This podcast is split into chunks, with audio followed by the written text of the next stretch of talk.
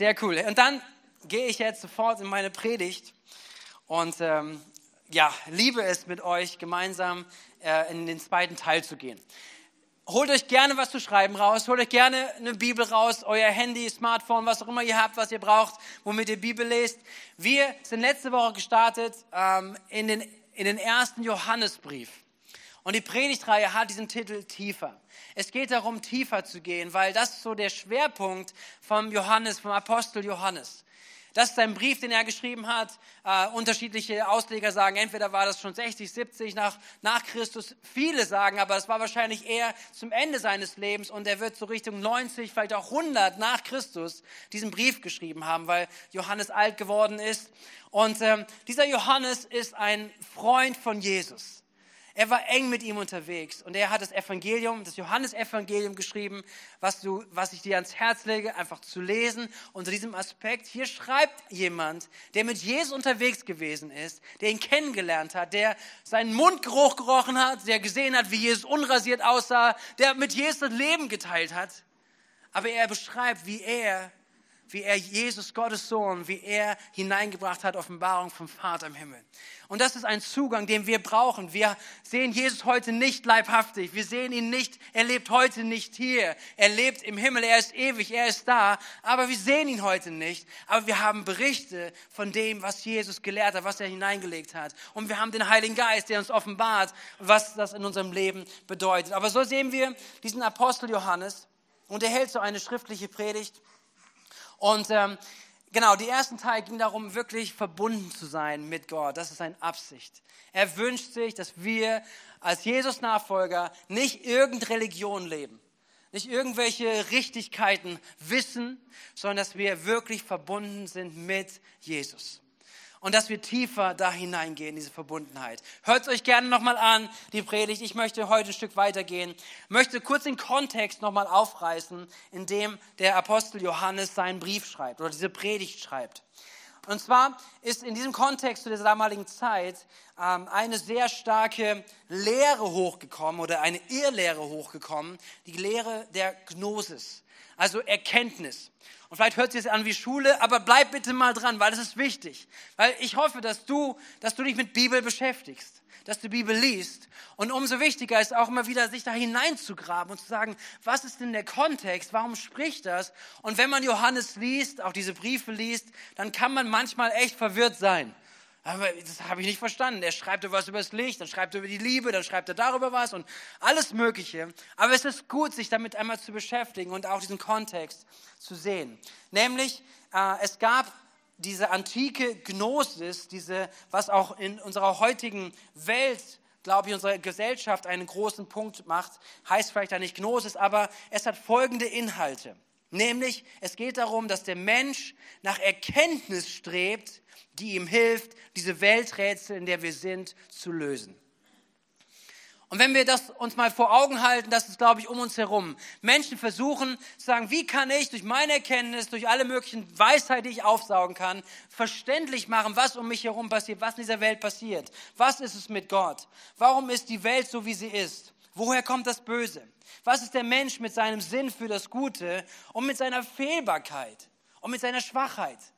Das sind so viele Themen, die, die, die um uns herum wahr sind, um uns herum da sind. Und die Gnosis, diese Art der Erkenntnis, geht darum, diese Fragen zu beantworten. Und zwar jetzt aus eigener Vernunft, aus eigenem Erkennen, aus eigener Kraft, ohne die Bindung an Gott oder Gottes Antwort zu nehmen.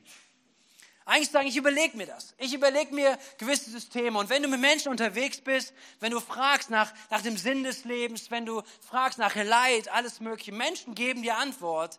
Und viele erklären irgendwie ihr Leben, vielleicht basierend auf Evolutionstheorie, zu sagen, okay, so viel Sinn habe ich nicht in meinem Leben, außer durch mein Leben gut durchzukommen, Spaß zu haben, irgendwann letztendlich das Beste aus meinem Leben gemacht zu haben. Vielleicht ist das der Sinn, mit dem man sich beschäftigt. Es gibt aber Antworten, die ohne Gott gegeben werden.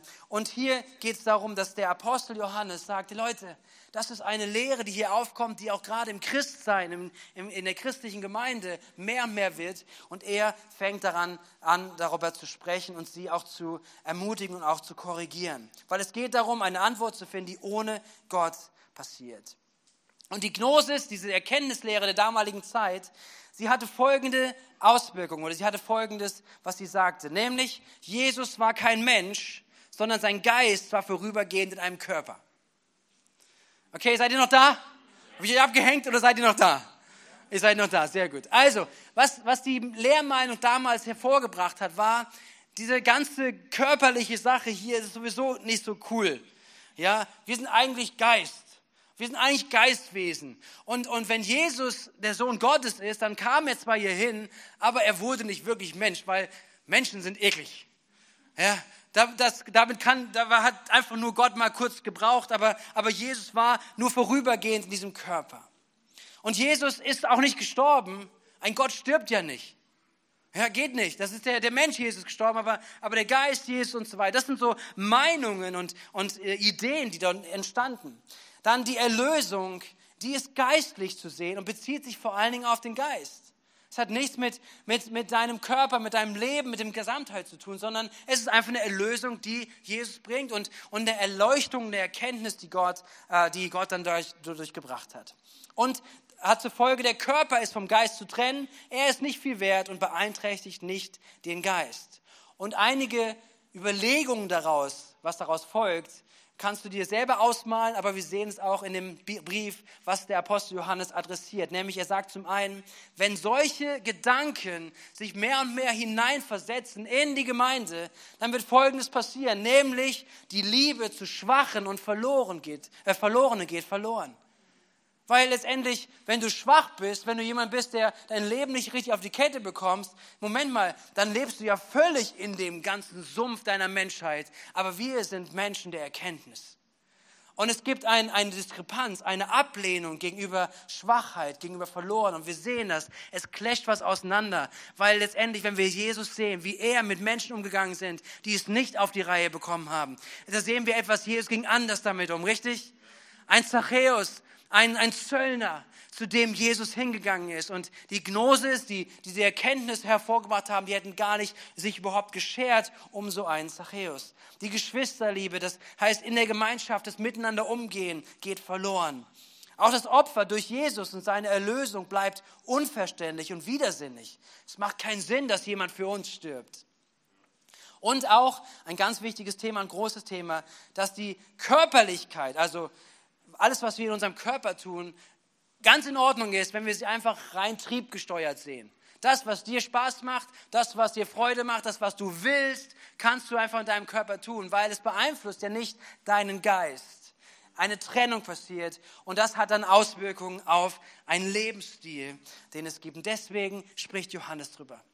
Und deswegen sehen wir auch parallel, es gibt eine antike Gnosis aber es gibt auch eine moderne, ein Gedankengut, was um uns herum ist, was sich ähnlichen Themen widmet und auch ähnliche Antworten gibt. Deswegen ist dieser Brief auch aktuell für uns. Seid ihr noch dabei? Okay, deswegen dieses Ziel, was, was der Apostel Johannes hat, ist in Vers 3, das ist der erste Vers, 1. Johannes 1, Vers 3. Wir möchten, das schreibt er, dass ihr mit uns verbunden seid. Mehr noch, dass ihr zusammen mit uns erlebt, was es heißt, mit dem Vater und mit seinem Sohn Jesus Christus verbunden zu sein.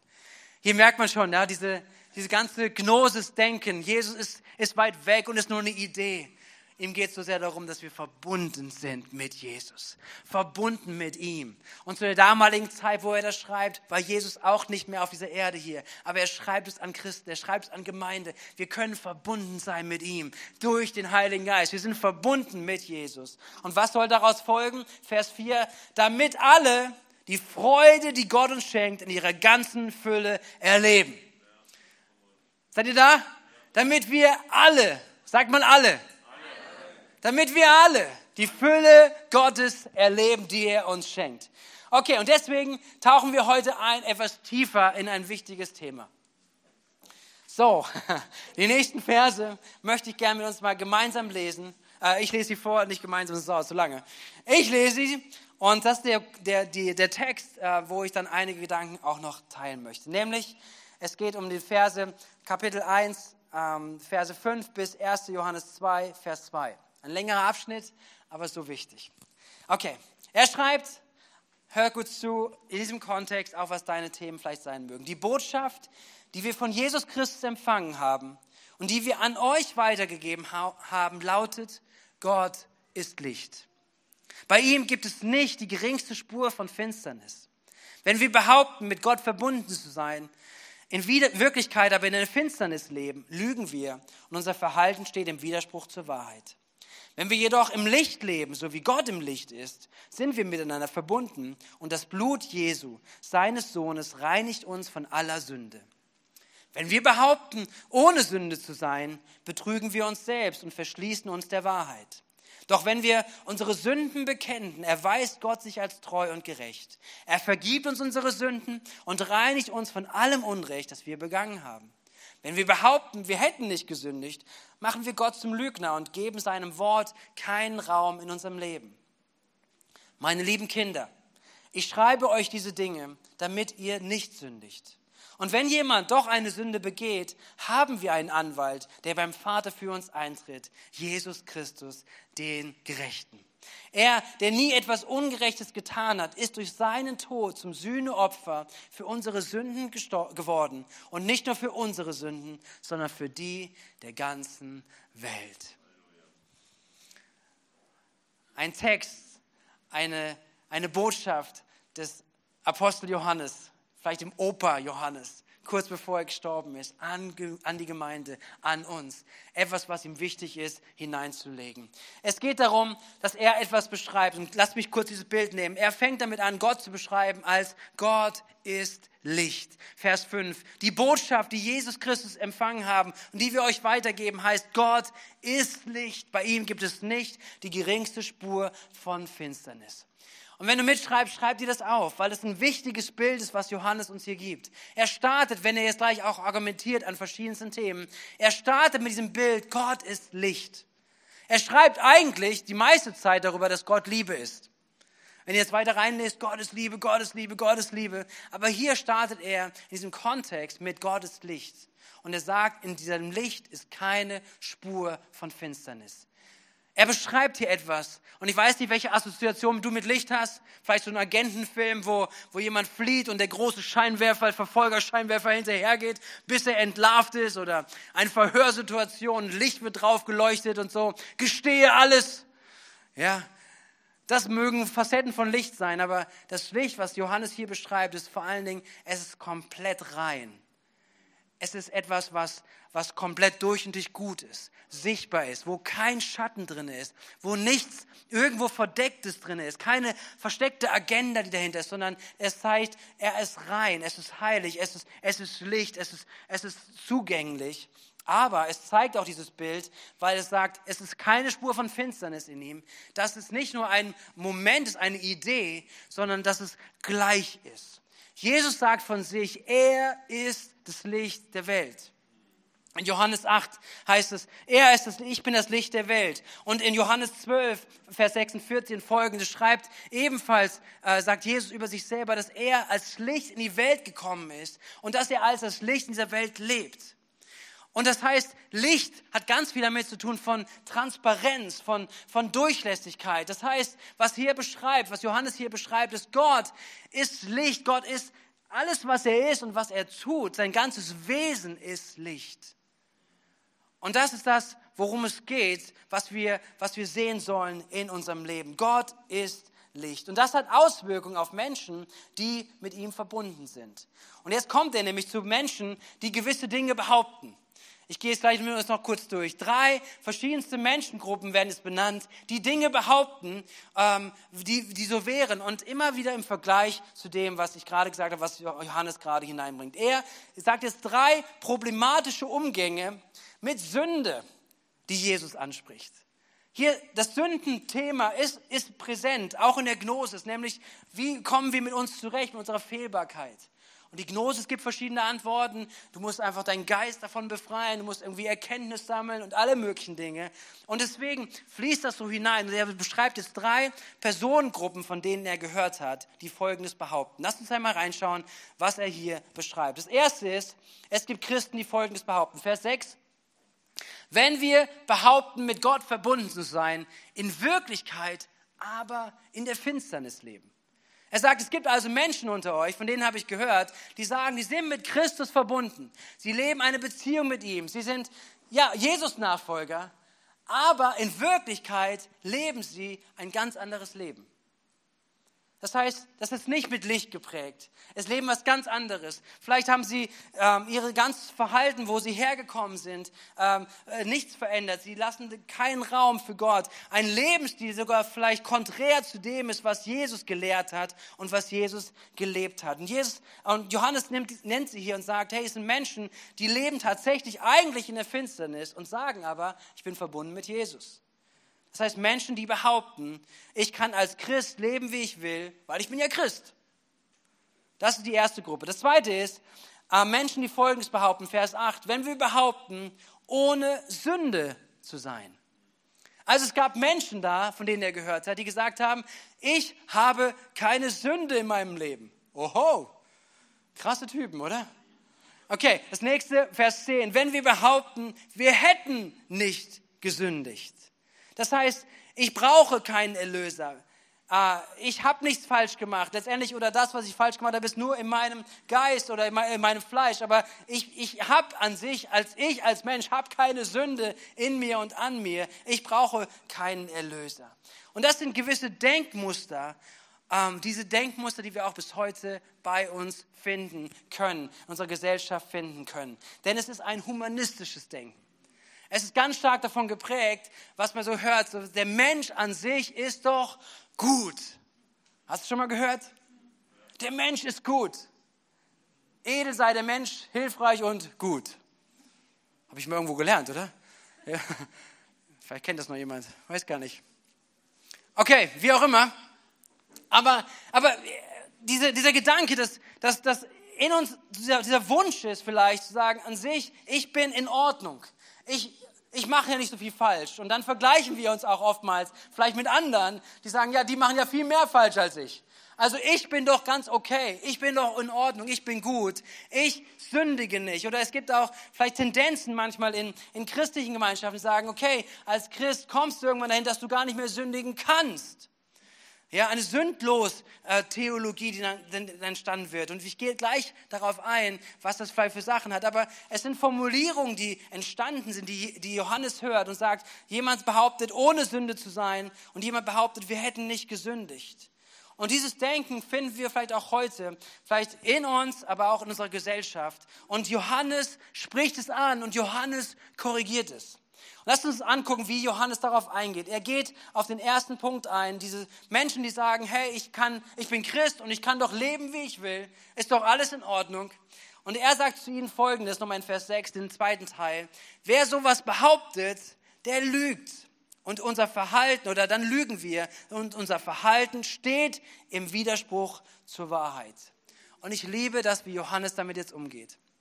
Johannes sagt, wer so redet, sagt, ich bin halt Christ oder ich bin getauft oder ich gehe in den Gottesdienst ich lese meine Bibel und alles Mögliche. Ich bin doch gut vor Gott. Aber was ich lebe, das ist völlig egal, wie ich mein Leben gestalte. Er sagt, dann, dann lügst du dir selbst etwas vor. Du sagst einerseits, du bist verbunden mit ihm, aber dein, dein Leben ist, spiegelt das nicht wider. Und dann geht, geht er darauf ein und sagt eigentlich, was es bedeutet, verbunden zu sein, heißt eng mit Jesus zusammen zu sein. Jesus ist Licht. In ihm ist kein Schatten. In ihm ist keine Finsternis. Und wenn du verbunden bist mit ihm, dann wird Licht in dein Leben hineinkommen und Licht wird dein Leben verändern. Johannes sagt uns letztendlich, wenn du meinen Jesus kennenlernen würdest, wie ich ihn kennengelernt habe, wie ich mein Leben mit ihm gelebt habe, dann würdest du so etwas nicht sagen.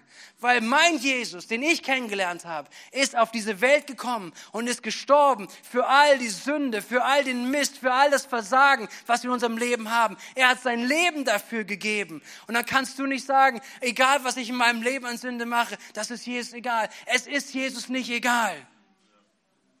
Es ist ihm nicht egal. Und wer mit ihm verbunden ist und sagt, ich bin mit ihm verbunden, der, der wird eine Abfärbung davon in seinem Leben spüren.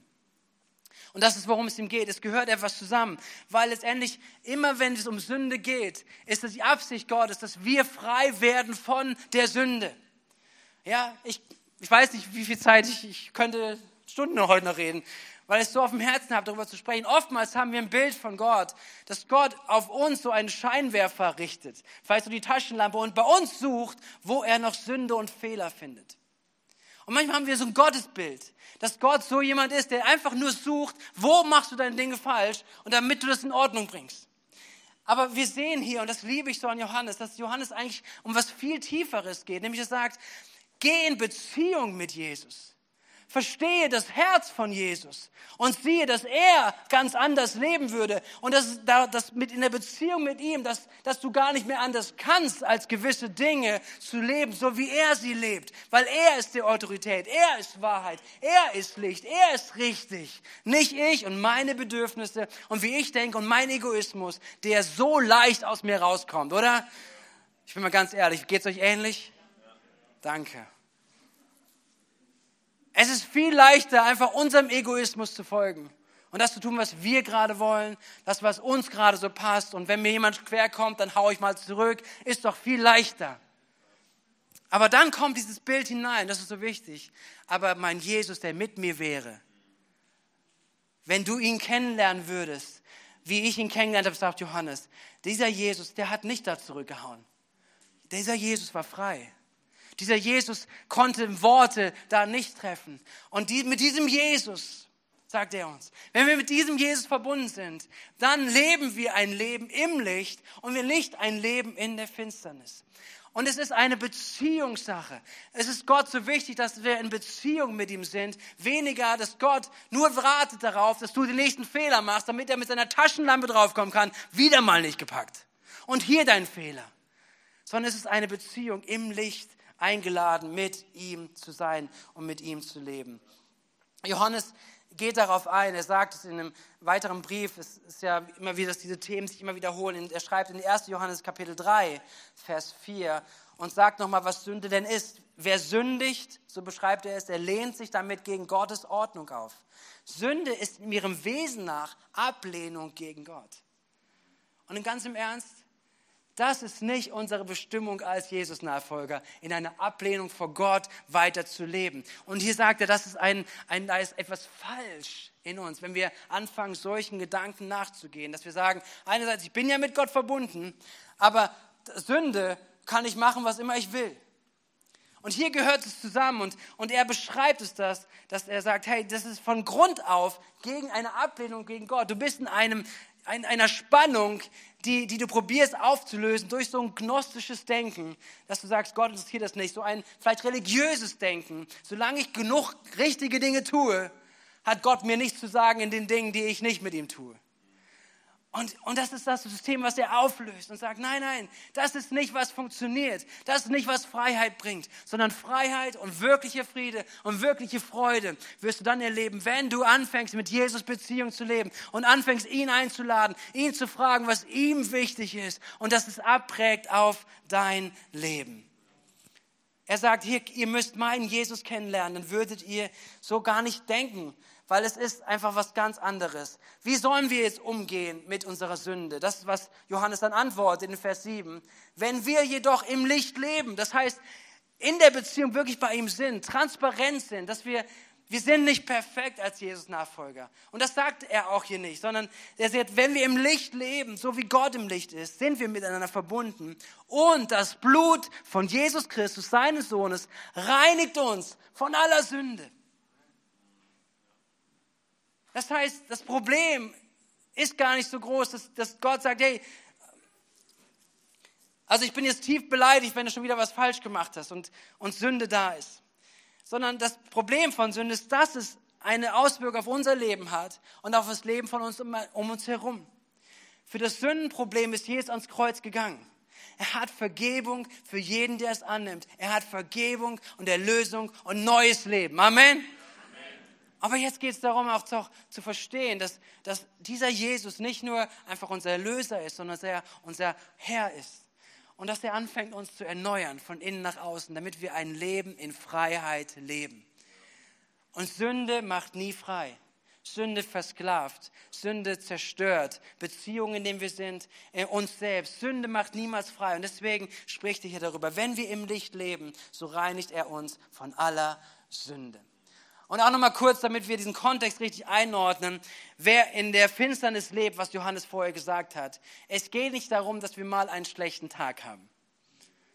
Ja, Johannes geht immer wieder darauf ein, sagt, wer, wer mit Christus ist, der sündigt nicht zum Beispiel. Lesen, lesen, können wir später lesen. Und du denkst, upsala, bin ich denn wirklich noch Christ? Ich habe heute falsch, falsch gehandelt, ich habe bewusst Dinge falsch gemacht, ich weiß, das war nicht in Ordnung.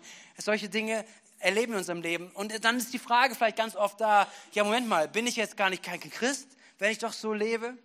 Aber wir müssen verstehen, dass was Johannes hier ausdrückt, auch in seinem griechischen Wortschatz, ist, dass es darum geht, dass er Menschen anspricht, die beständig in etwas leben. Also jemand, der beständig in der Finsternis lebt, das heißt nicht im Licht. Das ist, worum es geht. Nicht in der Wahrheit und Offenbarung, in der Wahrheit, die Jesus gebracht hat, sondern bewusst davon entfernt sind. Und zwar beständig darin leben. Ich liebe dieses Bild, auch wenn es darum geht, äh, vielleicht zu verstehen, auch als Christen, hey, Sünde kann in unserem Leben ein Thema sein, immer und immer wieder. Wir, wir hauen daneben. Wir, so oftmals, wenn wir auch ehrlich sind vor Gott, dass wir merken, okay, meine Gedanken sind ganz woanders. Es ist nicht Gottes Absicht gewesen. Das und das passt nicht zu dem, wie Gott eigentlich mit meinem Leben umgehen möchte und so weiter. Ja, dass wir, dass wir verstehen in solchen Momenten, dass wir aussteigen dürfen, dass wir nicht uns darin aufhalten, darin bleiben, sondern dass wir rausgehen daraus. Ein toller Vergleich ist, nimm einen Wasservogel, einen Vogel, nimm, weiß nicht, so eine, eine Möwe. Eine Möwe, sie kann ins Wasser eintauchen, wenn sie sich einen Fisch holt. Aber diese Möwe ist nicht geschaffen, um unter Wasser zu leben. Diese Möwe, wenn sie unter Wasser bleibt, wird sterben. Sie ist kein Fisch. Und so finde ich es ein tolles Bild zu vergleichen, zu sagen, ja, wir, wir, wir sind nicht geschaffen für die Sünde. Ja, als, als Mensch, der du Jesus nachfolgst, du bist nicht geschaffen, um, um in der Sünde zu leben, dich darin aufzuhalten, darin wohlzufühlen. Dafür bist du nicht mehr geschaffen, sondern der Geist Gottes, der wird alles dafür tun, dass er probiert, dich raus davon zu holen, zu sagen, ich möchte dich frei machen in deinem Leben. Das ist seine Absicht. Aber dennoch kann es sein, dass du unter Wasser gehst. Aber die Bestimmung, die in dir ist, der Geist, der in dir ist, er möchte, dass alles wieder rausgeht, aus dem Wasser hinausgeht, dass du aufsteigst in die Bestimmung, die Gott für dein Leben hat. Und so ist es, was er hier anspricht, in diese Richtung. Und das Zweite, wir gehen auch noch kurz durch, ist, dass er etwas korrigiert, nämlich Menschen, die sagen, ich begehe keine Sünde oder ich habe nicht gesündigt, dass er, dass er ihnen auch etwas sagt. Verse 8 und Vers ähm, 10 nochmal, was er dazu sagt. Er sagt zu ihnen, wer so etwas behauptet, der betrügt sich selbst und wir verschließen uns der Wahrheit. Und das andere ist, ähm, wer sowas behauptet, er macht Gott zum Lügner und man gibt seinem Wort keinen Raum in unserem Leben.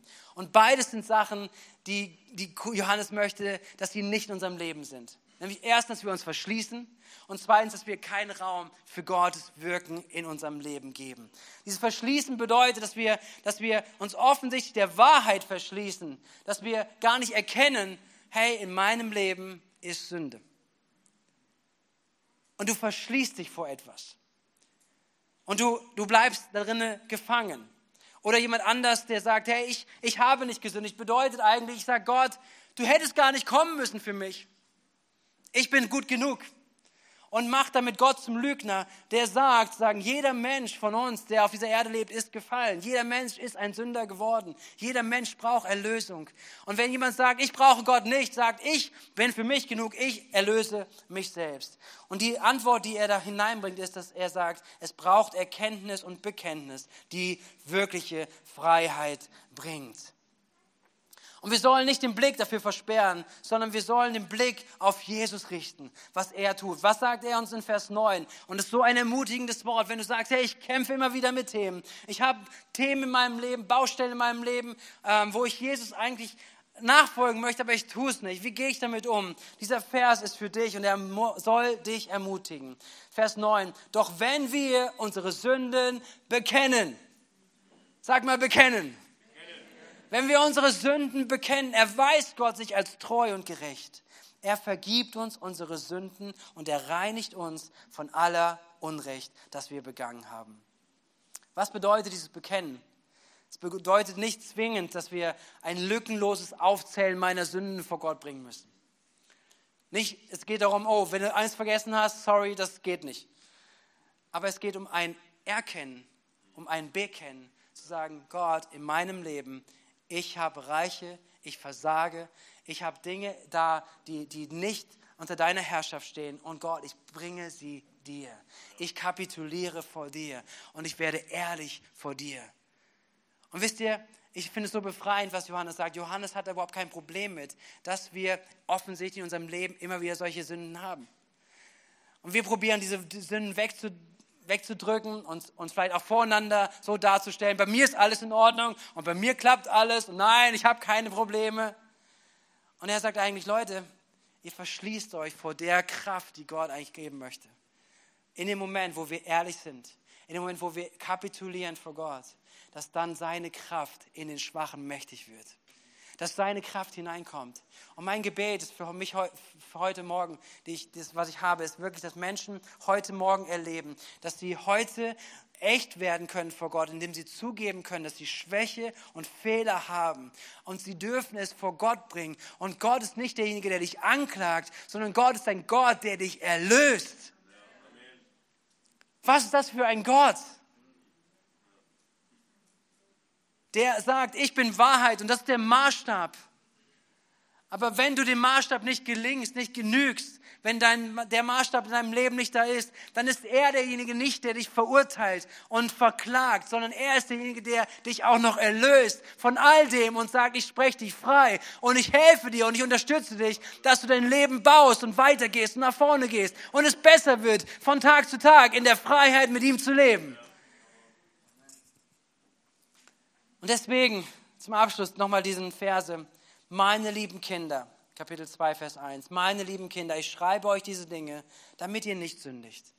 Wer mit Jesus verbunden ist, wer Jesus kennenlernt, wie, wie Jesus mit Johannes unterwegs gewesen, wer diesen Jesus kennenlernt, der soll nicht sündigen. Und wenn jemand doch eine Sünde begeht, haben wir einen Anwalt, der beim Vater für uns eintritt. Jesus Christus, den Gerechten. Er, der nie etwas Ungerechtes getan hat, ist durch seinen Tod zum Sühneopfer für unsere Sünden geworden. Und nicht nur für unsere Sünden, sondern für die der ganzen Welt. Freunde von Jesus können sündigen, haben Sünde, aber gehen damit richtig um, denn sie bringen es zu Jesus. Amen. Wir dürfen es zu Jesus bringen und erleben, wie Freiheit da drin ist. Und unser Leben soll wachsend sein. Es soll von innen nach außen sich verändern, weil wir wollen in dem Licht leben. Wir wollen in der Beziehung mit Jesus leben. Und dieses Licht soll mehr und mehr bis in unser Innerstes hineingehen, unser Innerstes verändern, erneuern, dass wir neue Geschöpfe sind, neu gemacht durch ihn und das Leben von ihm herauskommt. Und ja, wenn wir unterwegs sind, ja, wenn wir mal daneben liegen, dann haben wir einen Anwalt, der im Himmel für uns eintritt und der uns vergibt. Womit darf ich uns ermutigen, auch diesen, dieses umzusetzen oder anzuwenden in deinem persönlichen Leben?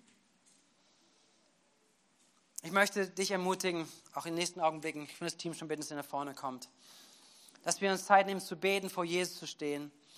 Und ich lade dich ein, ehrlich zu, zu sein. Wirklich ehrlich zu sein. Ehrlich zu dir selbst und ehrlich vor Gott. Weil du es sein darfst und weil du es sein solltest. Und diese beiden Themen mögen dir dabei helfen. Das eine Thema ist sagen, wo gibt es Bereiche in meinem Leben, wo ich bewusst ohne Jesus unterwegs bin? Wo ich vielleicht noch darauf achte, ich schaue halt irgendwie, dass es noch irgendwo reicht, dass, ich, dass Jesus nicht ganz sauer auf mich ist, aber ich, ich lasse ihn in meine Bereiche nicht hinein. Und ich glaube, dass der Heilige Geist heute hineinwirken möchte. Und vielleicht er dich erinnern möchte, weil er ist derjenige, der das ansprechen will. Er tut es durch seinen Heiligen Geist, durch, durch Gedanken, durch Impulse im Herzen. Er tut es aber auch besonders durch sein Wort. Durch das, was, was wir offenbart bekommen haben in der Bibel. Wie Jesus ist, was er gelehrt hat und gelebt hat. Und wenn wir sein Wort lesen, wenn wir Bibel lesen, dann fängt er an, Themen in uns heraufzubringen. Und nicht Themen, die, die, wo er uns dann bloßstellen möchte mit so einem Licht, der Taschenlampe, was uns bloßstellt, sondern mit einem Licht, das uns von innen nach außen erneuert. Sein Licht ist ein Licht, was gut tut. Sein Licht ist ein Licht, was, was, was abfärben soll auf dich und auf mich. Und wenn das so ist, der Punkt heute, dann werd ehrlich vor Gott. Bring, dir dein, bring Gott deine Themen. Bitte Gott um Vergebung. Bitte Gott um Erneuerung, um Veränderung. Erlebe heute Freiheit. Und vielleicht bist du im anderen Punkt, sagen, okay, ich, das andere, die andere, der andere Bereich so, sagen, ich, ich, ich komme eigentlich mit mir selber gut klar und Gott hätte es nicht für mich tun müssen. Du darfst heute erleben, dass du auch ehrlich bist vor dir und sagst, hey, ich habe so viele Themen in meinem Leben daneben gerissen. Aber ich werde heute ehrlich. Und ich gehe zu Gott und sage, Gott, vergib mir meine Sünden. Und in dem Moment möchte Gott, der gute Vater, dir Gutes tun. Vergebung aussprechen, Befreiung geben, weil es seine Absicht ist.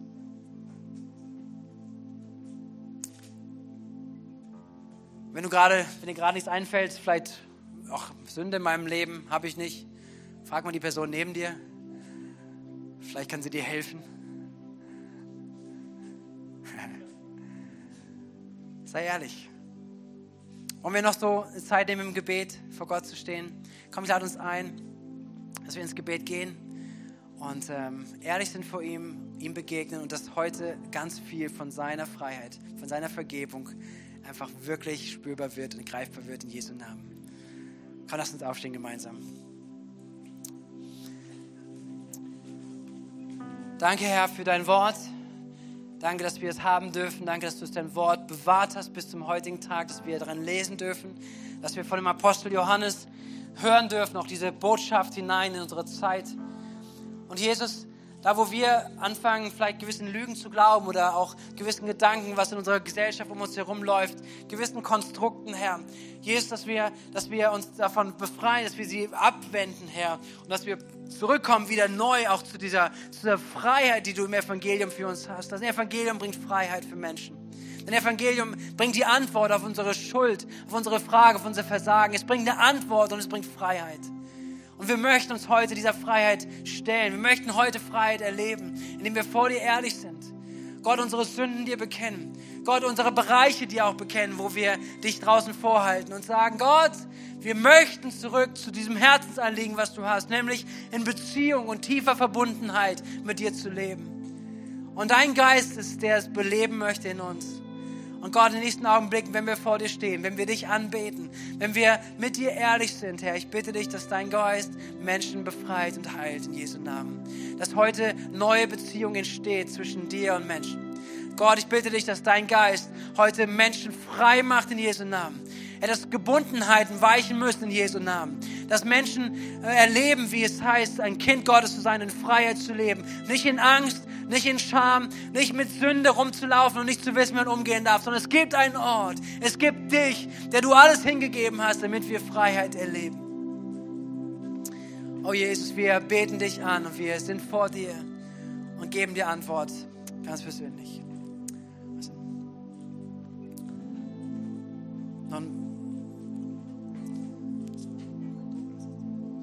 Noch ein Eindruck vielleicht unterstützend dazu. Ähm, und zwar hatte ich während der Predigt ein Bild im Kopf, was ähm, mir von Pastor Tim gegeben wurde auf der Freizeit letzte Woche. Ähm, und er hat erzählt von einem schwarzen Hund und einem weißen Hund, der in unserem Kopf ist. Ähm, und es geht halt darum, wen du fütterst in deinem Kopf. Fütterst du diesen schwarzen Hund in deinem Kopf, vielleicht mit Sünde, ähm, vielleicht durch Sachen, die du aussprichst in anderen Menschen in ihrem Leben. Oder triffst du die Entscheidung, Jesus dein Leben zu geben und dich von diesem Schwarzen zu lösen? Denn Jesus will diese Kette sprengen. Gott hat seinen eigenen Sohn gegeben, um diese Kette zu sprengen. Ähm, und deswegen spreche ich euch Mut zu. Löst euch von diesem schwarzen Hund und füttert den weißen Hund.